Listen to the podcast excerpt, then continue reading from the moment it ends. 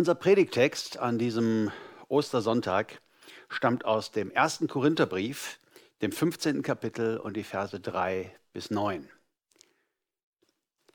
Paulus sagt hier, zu dieser Botschaft, die ich so an euch weitergegeben habe, wie ich sie selbst empfing, gehören folgende entscheidende Punkte. Christus ist, in Übereinstimmung mit den Aussagen der Schrift, für unsere Sünden gestorben. Er wurde begraben und drei Tage danach hat Gott ihn von den Toten auferweckt. Auch das in Übereinstimmung mit der Schrift. Als der Auferstandene hat er sich zunächst Petrus gezeigt und dann dem ganzen Kreis der Zwölf. Später zeigte er sich mehr als 500 von seinen Nachfolgern auf einmal. Einige sind inzwischen gestorben, aber die meisten leben noch. Danach zeigte er sich Jakobus und dann allen Aposteln. Als letztem von allen hat er sich auch mir gezeigt. Ja, ich bin der unwürdigste von allen Aposteln. Eigentlich verdiene ich es überhaupt nicht, ein Apostel zu sein, denn ich habe die Gemeinde Gottes verfolgt. Seit Jahrhunderten schallt dieser Ostergruß durch unsere Ostergottesdienste als Christen. Der Herr ist auferstanden und die Gemeinde antwortet, er ist wahrhaftig auferstanden.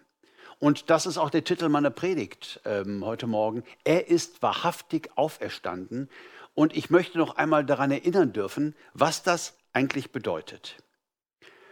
Ich habe eine ganze Reihe guter Freunde, die sich als evangelische Christen verstehen, so wie ich auch, aber für die das gar nicht mehr so selbstverständlich ist, der Glaube an die leibliche Auferstehung des Herrn Jesus Christus. Die halten das nicht für zeitgemäß. Und es gibt ja auch so eine moderne Theologie, einen sehr wissenschaftlichen Ansatz, ähm, der das alles in Frage stellt. Und da ist es dann ein bisschen mehr so, naja, seine Worte leben fort. Das ist, was gemeint ist. Seine Worte, die leben fort. Dann denkt man an so Sätze wie, niemals geht man so ganz. Er ist auch nicht so ganz gegangen, weil er lebt ja noch in den Herzen seiner Nachfolger und die haben es dann anderen weitergesagt und so lebt er dann und seine Worte in den Herzen der verschiedenen Menschen und ähm, das reicht ihnen. Nun, ich bin ein sehr toleranter Mensch und äh, ich bin der allerletzte, der den Glauben anderer Menschen äh, be- oder gar verurteilen möchte. Da muss jeder ja auch vor seinem Herrn stehen und darf seine Erkenntnis haben. Aber äh, mit Verlaub, ich sehe es anders. Ich möchte etwas über die historische Glaubwürdigkeit sagen in diesem Gottesdienst, die historische Glaubwürdigkeit in Bezug auf die Auferstehung Jesu. Wir haben einen Text gerade gelesen und der führt das eigentlich so ein bisschen ad absurdum, dass ich gerade gesagt habe, eine moderne Theologie, weil schon vor 2000 Jahren in der Gemeinde, der christlichen Gemeinde in Korinth, gab es einige Geschwister, die gesagt haben, ich glaube nicht an die Auferstehung. Es gibt keine Auferstehung. Das war so eine Lehrmeinung, das war so eine Meinung, die kam da auf und Paulus muss das korrigieren. Er kontert. Und zwar, indem er in unserem gerade verlesenen Text die Auferstehung Jesu sehr, sehr nüchtern, sehr, sehr sachlich als eine historische Tatsache darstellt. Und ich finde, das hat sehr, sehr viel Gewicht. Es ist leider mit den Historikern heute so, dass sie zuerst einmal äh, Philosophen sind und dann erst, sag ich mal, äh, Geschichtsforscher. Was meine ich damit? Nun, ich meine damit, dass die meisten dieser Leute, wenn es irgendwelche Berichte gibt, egal wie gut sie bezeugt sind, die mit Übernatürlichem zu tun haben, äh, wo Wunder geschehen, wo Gott aus einem brennenden Busch redet oder wo ähm, ein jüdischer Rabbi blinde Augen öffnet durch Gebet, ähm, sie sagen, das gibt es nicht, an sowas glauben wir nicht. Und dann können 100 Leute das geschrieben haben und es wird einfach aussortiert. Das ist so eine Logik, die sagt, was? Jungfrauengeburt? Hm, Hast du schon mal von einer schwangeren Jungfrau gehört? Nee, siehst du, ich auch nicht. Gibt's nicht. Also jeder, der das berichtet, alle diese Zeitzeugen äh, fliegen raus. Jetzt ist es aber so, Geschichte und Geschichtsforschung basiert nur auf zwei Säulen. Wir haben nichts anderes außer zwei Säulen äh, und dabei eine sehr dicke und eine sehr dünne. Die sehr dicke Säule, das sind Zeitzeugen. Leute, die es miterlebt haben und die es aufgeschrieben haben. Ähm, das ist so die Hauptquelle von aller geschichtlichen Forschung. Und das Zweite natürlich dann so ein bisschen Ausgrabungen und Funde. Äh, auch das kann manchen Beleg, Beleg liefern. Wenn man sagt, es sind Funde und es sind Zeitzeugen, die etwas historisch machen, ja, Geschichtsschreibung, wo wir sagen können, darauf können wir uns verlassen. Wenn das die Kriterien, Kriterien sind, dann ist das Leben Jesu, seine Wunder, seine Lehre, sein Tod und seine Auferstehung als absolut historisch zu betrachten.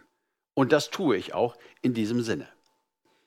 Ich freue mich darüber, dass man sagen darf, dass die Bibel als das besterhaltenste Dokument der Antike gilt. Es gibt Schriften von Shakespeare, äh, die relativ neu sind im Vergleich zur, zur Bibel, aber wo man gar nicht genau weiß, wie ist eigentlich das Original. Also viel zerfledderter und ähm, man weiß gar nicht genau, was stand einmal im Original. Die Bibel ist ja nun wirklich unfassbar alt. Vor 2000 Jahren, also rund 2000 Jahren, wurde das letzte Buch geschrieben. Und das erste Buch, wahrscheinlich das Buch Hiob, so 1500 Jahre vorher, das heißt von heute aus gesehen, vor 3500 Jahren begann die Bibelschreibung. Und es gilt trotzdem, trotz dieses unfassbaren Alters, als mit das besterhaltenste Dokument der ganzen Antike. Wir haben vier Evangelien. Die Geschichte Jesu wird viermal erzählt. Und zwar in einer sehr, sehr glaubwürdigen Art und Weise. Nicht so wie Zeugen, die sich abgesprochen haben. Und wir haben die Synoptiker, wir haben ein Johannesevangelium, nochmal eine ganz andere Beleuchtung, ein ganz anderer Blickwinkel. Und ähm, all das zeigt uns, hier sind Zeitzeugen am Werk und das Leben Jesu mit seinen Wundern, mit seinem Tod und mit seiner Auferstehung ist für uns etwas Historisches. Aber wir haben auch diesen Bibeltext, den ich gerade verlesen habe, den ich sehr, sehr bedeutsam und sehr, sehr wichtig finde für mein Verständnis ähm, von Christologie und von der Auferstehung Jesu Christi. Denn Paulus argumentiert, Leute, Jesus, der Auferstandene, ist Petrus begegnet. Er ist dem Jakobus begegnet. Also was er sagt mit diesem Text den Menschen damals ist, ihr könnt hinfahren, ihr könnt sie fragen. Petrus kommt vielleicht demnächst mal wieder nach Korinth. Petrus war ja auch ein Reiseprediger, genau wie Paulus. Der war ja in den Gemeinden unterwegs.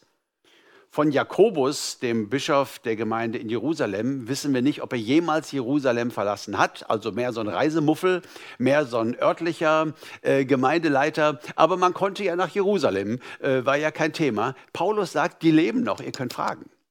Er benennt 500 Zeitzeugen. Er sagt, die meisten davon leben noch und einige sind entschlafen. So, er sagt nicht, wie viele. Vielleicht leben noch 300, vielleicht leben noch 400, ich weiß es nicht. Aber Paulus nennt den Menschen damals Hunderte von Zeugen.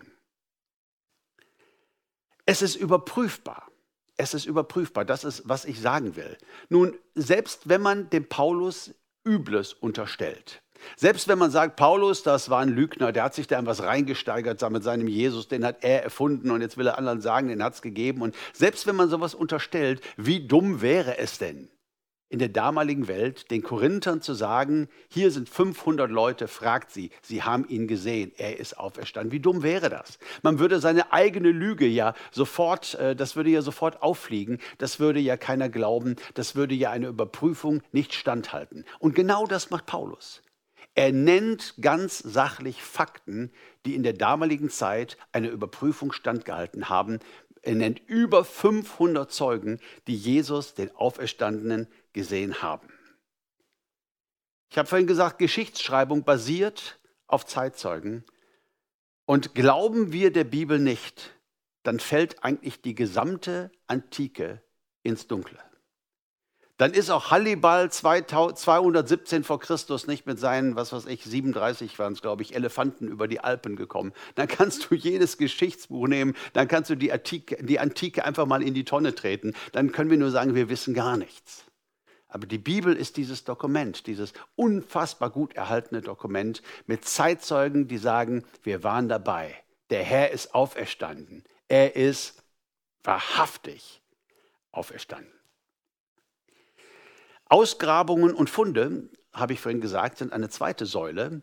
Ähm, Und da möchte ich gerne einen Archäologen, einen namhaften Archäologen zitieren, nämlich Dr. Nelson Glück. Und der hat einmal gesagt, und das finde ich sehr, sehr bedeutsam, es kann kategorisch gesagt werden, dass keine archäologische Entdeckung jemals eine biblische Aussage widerlegt hat. Das finde ich äh, ein ganz, ganz starkes Wort. Das heißt, auch das, was an Ausgrabungen, was an Funden aus der damaligen Zeit da ist, hat wieder und wieder die biblischen Berichte bestätigt. Es macht mich als Christ so, ja, so froh und so glücklich, sagen zu können, im geschichtlichen Rückblick, die Bibel hat doch alle ihre Kritiker und auch ihre schlimmsten Verfolger überlebt. Da waren Stalin, da war Mao, da waren wirklich, wirklich Christenverfolgung und viele Kräfte, die die Bibel einfach abschaffen wollten. Da war der große Voltaire im 18. Jahrhundert. Voltaire, die Stimme der Aufklärung, ein Mann, den man bis heute so gerne zitiert und der, ein sehr, sehr schlauer Mann, der auch viel Gutes gesagt hat, aber eben auch jemand, der mit Glaube oder der Bibel so gar nichts anfangen konnte. Und dieser Voltaire hat gesagt, er hat behauptet, durch die Aufklärung, spätestens 100 Jahre nach meinem Tod, wird das Christentum nur noch im Museum existieren. Ja? Ein Mann, sehr, sehr selbstbewusst, sagt, durch meinen Einfluss, durch die Aufklärung, 100 Jahre nach meinem Tod wird es das Christentum nur noch im Museum geben. Das wird kein Mensch mehr glauben. Fakt ist, 50 Jahre nach seinem Tod kaufte die Genfer Bibelgesellschaft sein Haus zusammen mit seiner Druckerpresse und seitdem wurden dort Bibeln gedruckt. Ich finde, darüber kann man schmunzeln und es ist kein Beweis, aber es ist doch ein weiteres Indiz in einer ganz, ganz langen Kette. Der Herr ist auferstanden und sein Wort ist wahr und er ist wahrhaftig auferstanden. Zurück zu unserem Text. Paulus hat gesagt, viele haben ihn gesehen, er benennt über 500 Zeitzeugen, bei denen man anklopfen und nachfragen kann.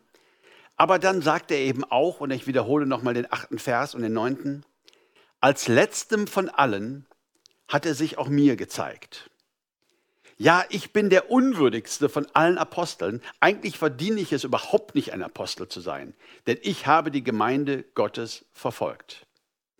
Paulus selbst ist dem auferstandenen Jesus begegnet. Und auch das finde ich ein ganz, ganz starkes Indiz für die Auferstehung unseres Herrn. Wer war denn Paulus? Paulus war ja nicht irgendwie so ein emotionaler Typ, der mal auf jeden Zug aufgesprungen ist. Gibt es ja heute auch noch. Ich denke an einen, einen Popstar. Ich mag sie eigentlich so ganz gerne, aber mal glaubt sie an UFOs, mal hat sie es dann auf einmal mit Gott und mal ist es dann Hare Krishna. Und es gibt so Leute, die sind, ähm, ich sag mal, in viele Richtungen offen und reden mal so und mal so und lassen sich von ganz vielen begeistern. Aber das passt ja nicht zu Paulus. Paulus ist Theologe, ein studierter Theologe. Er ist Pharisäer, er ist ein Mann der Schrift und er ist ein Eiferer. Es geht bei ihm nicht nur um ein intellektuelles Schriftverständnis, er ist nicht nur ein Schlaui, sondern ähm, für ihn ist es unerträglich, diese neue Jesusbewegung, diese neue Gemeindebewegung und dass so viele Leute sich bekehren und sich dazu bekennen. Er hat Angst um das Judentum, er bekämpft die Christen mit Gewalt. Er sorgt dafür, dass sie ins Gefängnis fliegen. Also er ist ein sehr gebildeter Mann, ein sehr meinungsstarker Mann und ein sehr, sehr leidenschaftlicher Mann. Und er war unterwegs auf dem Weg nach Damaskus, um auch dort Christen zu verfolgen, um sie ins Gefängnis und zu Tode zu bringen. Und da, wir kennen das aus der Apostelgeschichte vielleicht, holt Jesus ihm vom Pferd. Holt ihm vom Pferd und er fällt zu Boden und er sagt, wer bist du? Und er sagt, ich bin Jesus, den du verfolgst. Berührt mich tief. Er sagt nicht, ich bin Jesus, dessen Gemeinde du verfolgst. Er sagt, ich bin Jesus, den du verfolgst. Wer die Gemeinde Jesu verfolgt, der verfolgt Jesus selbst. Denn Jesus und seine Gemeinde, die sind eins. Und Paulus bekehrt sich. Und Paulus bekehrt sich. Und er wird ein Zeuge Jesu. Und aus diesem Christenverfolger und diesem Gemeindezerstörer wird ein Christusprediger und ein Gemeindebauer. Und ich sage es noch einmal, einfach aufgrund seiner Persönlichkeit, diese 180-Grad-Wendung, was für ein Indiz. Und wenn du ihn fragst, Paulus, was ist passiert? Wie kann denn ein Mensch sich so verändern, vom Saulus zum Paulus? So eine Veränderung hinlegen, würde Paulus immer wieder sagen, es war auf der Straße nach Damaskus. Ich war mir so sicher dass es Gottes Wille sei, diese Christen auszurotten. Da holte Jesus mich vom Pferd und der Auferstandene ist mir begegnet. Wow, der Herr ist auferstanden. Er ist wahrhaftig auferstanden. Ein Grund, warum manche Theologen immer wieder anzweifeln, dass Jesus wirklich physisch auferstanden ist, ähm, ist, weil er sich immer wieder anders offenbart. Und wir können mal die Frage stellen, warum tut er das? Warum offenbart er sich immer wieder anders? Die sagen dann, naja, ähm, zum Beispiel Maria Magdalena, die saß ja da, er sprach mit ihr, sie hat ihn nicht erkannt. Nun, Maria Magdalena hat ihn gut gekannt. Ja, sie hätte ihn doch erkannt, aber erst an der Stimme, erst an der Art, wie er ihren Namen sagte, so voller Liebe, schätze ich mal, hat sie ihn erkannt. Oder die Emmaus-Jünger, die wussten, wer Jesus war. Und sie laufen da mit ihm und er redet mit ihnen und sie erkennen ihn nicht. Und dann brechen sie zusammen das Brot und dann heißt es, ihre Augen wurden geöffnet und da erkannten sie ihn. Und das nehmen viele dann zum Anlass zu sagen, ja guck mal, ähm, das ist keine leibliche Auferstehung. Das ist mehr so was im Herzen lebt er fort oder keine Ahnung. Aber ich möchte einmal sagen, nein, die Bibel steht doch dazu, dass er nach seiner Auferstehung in seinem Auferstehungsleib sich auf unterschiedliche Weise offenbart hat. Da konnte er Dinge tun, die sind übernatürlich. Konnte er vorher auch, aber ganz besonders, ne? er geht einfach, die Jünger sind versammelt im Haus, er geht durch die Wand. Friede sei mit euch. Das ist übernatürlich. Er hat einen Auferstehungsleib. Und in Markus 16, Vers 12 heißt es, einer dieser Berichte nach seiner Auferstehung, danach erschien er zwei von ihnen in einer anderen Gestalt. Also das Neue Testament benennt das, dass er das so wollte, dass das bewusst so sein sollte. Er erschien ihnen in einer anderen Gestalt. Das wird nicht irgendwie kaschiert oder so, sondern das gehört zur Auferstehungsgeschichte Jesu dazu, dass er sich seinen Jüngern in unterschiedlicher optischer Gestalt offenbart hat. Jetzt kann man fragen, warum? Und egal, was ich darauf antworte, es wäre eine Interpretation. Ich persönlich glaube, es war eine Vorbereitung auf das Gemeindezeitalter auf die Zeit, wo Jesus mitten unter uns sein würde, wo zwei oder drei in seinem Namen versammelt sind, wo unser Herz brennt, wenn wir das, das Wort miteinander öffnen, wenn wir einander ermutigen, wo wir wirklich Jesus auch im Bruder und in der Schwester erleben und entdecken und Jesus uns begleitet und mitten unter uns ist, eins mit seiner Gemeinde. Darauf wollte er sie vorbereiten, zu sagen, erwarte mich im Bruder, erwarte mich in der Schwester. Aber Tatsache ist, die Bibel kaschiert es nicht sondern sie sagt, er erschien zwar in einer anderen Gestalt. Das ist einfach Teil der Geschichte und überhaupt kein Argument zu zweifeln, dass Jesus wirklich von den Toten auferstanden ist. Und dann gab es ja noch diese Geschichte, und die möchte ich noch mit euch teilen. Ich nenne sie gerne Nachhilfe für Hardcore-Zweifler. Da war ja der Thomas. Und ähm, es gibt ja Menschen, die glauben sehr, sehr kindlich und äh, sehr, sehr schnell. Ja, denen sagst du was und die sagen, na ja, Gott ist allmächtig, ne? Apostolisches Glaubensbekenntnis. Da bekennen wir uns jetzt zu einem allmächtigen Gott. Also wenn du mir was sagst, dass Gott da und da das und das getan hat, dann glaube ich das. Warum soll ich das denn nicht glauben? Und es gibt ja andere, ähm, vielleicht etwas mehr rationelle Menschen, etwas mehr Leute, die mehr vom Kopf herkommen. Also nicht, dass ich die anderen dumm genannt habe, überhaupt nicht. Das sind mehr emotionale Menschen oft. Aber es gibt einfach Leute, die müssen in Frage stellen und die müssen anzweifeln. Und so einen Jünger hat Jesus auch in seinem Kreis gehabt. Und ich möchte mal sagen, ein Hardcore-Zweifler.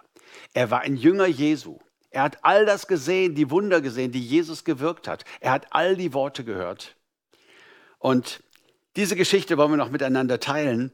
Dann lesen wir in Johannes 20 von Vers 25. Die anderen erzählten ihm, wir haben den Herrn gesehen. Thomas erwiderte, Erst muss ich seine von den Nägeln durchbohrten Hände sehen, Ich muss meinen Finger auf die durchbohrten Stellen und meine Hand in seine durchbohrte Seite legen. Vorher glaube ich es nicht. Acht Tage später waren die Jünger wieder beisammen. Diesmal war auch Thomas dabei. Mit einem Mal kam Jesus, obwohl die Türen verschlossen waren, zu ihnen herein. Er trat in ihre Mitte und grüßte sie mit den Worten, Friede sei mit euch. Dann wandte er sich Thomas zu. Leg deinen Finger auf diese Stelle hier und sieh dir meine Hände an, forderte er ihn auf. Reich deine Hand her und leg sie in meine Seite. Und sei nicht mehr ungläubig, sondern glaube. Thomas sagte zu ihm, mein Herr und mein Gott. Jesus erwiderte, jetzt wo du mich gesehen hast, glaubst du. Glücklich zu nennen sind die, die nicht sehen und trotzdem glauben. Also einen kleinen Rüffel gab das schon. Thomas, du hättest glauben sollen, du hättest glauben können. Aber ich finde das so stark. Er begegnet den Jüngern in unterschiedlicher Gestalt, er will damit etwas sagen, aber hier ist ein wichtiger Jünger, hier ist Thomas. Und der braucht Nachhilfe. Der sagt, Leute, die ganzen Stories hier, ja, wie er meinen Namen ausgesprochen hatte, da wusste ich auf einmal, das ist Jesus, ist mir alles nicht gut genug. Es sei denn, ich sehe diese durchbohrten Hände. Es sei denn, ich sehe diese durchbohrte Seite. Werde ich nicht glauben. Harter Typ. Und es berührt mich total tief und lässt mich noch mehr begeistert sein von meinem Herrn Jesus, dass Jesus nicht sagt, naja, weißt du, also wenn du überhaupt nicht glauben willst, dann wirklich, ne? Ein bisschen Glaube gehört schon dazu. Ne? Nein, nein, Jesus geht voll drauf ein. Jesus sagt, okay, Thomas, wenn du es so brauchst, dann kannst du es haben. Der Zweifler sagt, ich will den echten, ich will ihn körperlich erkennen und ich will auch an seinem Körper den Schaden sehen, den die Kreuzigung angerichtet hat. Und Jesus sagt, Thomas, kannst du haben. Bitteschön. Hier sind die durchbohrten Hände, hier ist die Seite. Und Thomas, der Zweifler, bleibt gläubig und bleibt ein Jünger Jesu und ist völlig überzeugt. Was für ein Beleg für die, für die wirkliche historische Authentizität, Glaubhaftigkeit für die Auferstehung Jesu. Ich finde es übrigens schön, dass Jesus auch Zweifler gebrauchen kann. Wenn ich so an die Christen in meinem Umfeld denke, da kenne ich manche, die sehr leicht glauben können und ich kenne andere, die auch manchmal voller Zweifel sind und manchmal gehöre ich auch dazu. Der Apostel Thomas ist ja der, das lernen wir dann aus der Kirchengeschichte, der als Apostel nach Indien gegangen ist. Er ist der große Apostel der indischen Kirche, so wird er dort bis heute angesehen. Dort hat er evangelisiert, dort ist er als Märtyrer gestorben, dort hat er die Gemeinde Jesu gegründet, dort hat er das Evangelium hingebracht. Und ich war zweimal in Indien und eins habe ich gelernt. Indien ist ein Land, da darfst du nichts glauben, was du nicht gesehen hast. Und ich finde, ähm, dass Jesus ihn dahin schickt, ja, das finde ich total genial, weil es passt so sehr zu Thomas, der einfach nichts glaubt, was er nicht gesehen hat. Und genau diese Qualität, glaube ich, ist in Indien. Deswegen hat Gott ihn doch so geschaffen und hat ihn auf diese Weise begabt. Der Herr ist auferstanden. Er ist wahrhaftig auferstanden. Er ist vielen, vielen Menschen begegnet. Darüber lesen wir in der Bibel. Aber das, worauf es wirklich ankommt, ist die Frage, ist er mir begegnet? Und wenn ich so in meinen Kreis von Brüdern und Schwestern schaue, die mit mir Jesus nachfolgen, da gibt es ganz unterschiedliche Berichte von, wie Menschen zu Jesus Christus gefunden haben. Aber eins haben sie doch alle gemeinsam, nämlich dieses Zeugnis, ja, ich glaube daran, dass er lebt. Und er ist mir begegnet in vielerlei Form, in mancherlei Hinsicht. Und das scheint sich bei unterschiedlichen Christen ganz unterschiedlich zu gestalten. Aber das ist doch das, was alle Christen eint, alle Jesus-Nachfolger eint, nämlich das Bekenntnis. Auf die eine oder andere Weise ist er mir begegnet. Thomas ganz nüchtern und praktisch, anderen vielleicht viel emotionaler und viel mystischer. Aber Jesus möchte uns begegnen. Jesus möchte uns begegnen. Und er ist niemals weit weg, der Auferstandene, immer nur ein Gebet weit. Und ich lade allen ein, die sagen, ich weiß nicht, kann Jesus mir begegnen? Auch diese Predigt kann eine Begegnung sein. Wenn wir etwas spüren in unserem Herzen, eine Sehnsucht, ein, ein Hey, hier ist etwas, was ich brauche, was ich ganz dringend brauche für mein Leben. Und dann mache ich Mut, diesen Jesus zu suchen, der gesagt hat, sucht und ihr werdet finden.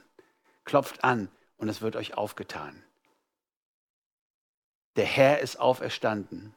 Er ist wahrhaftig auferstanden.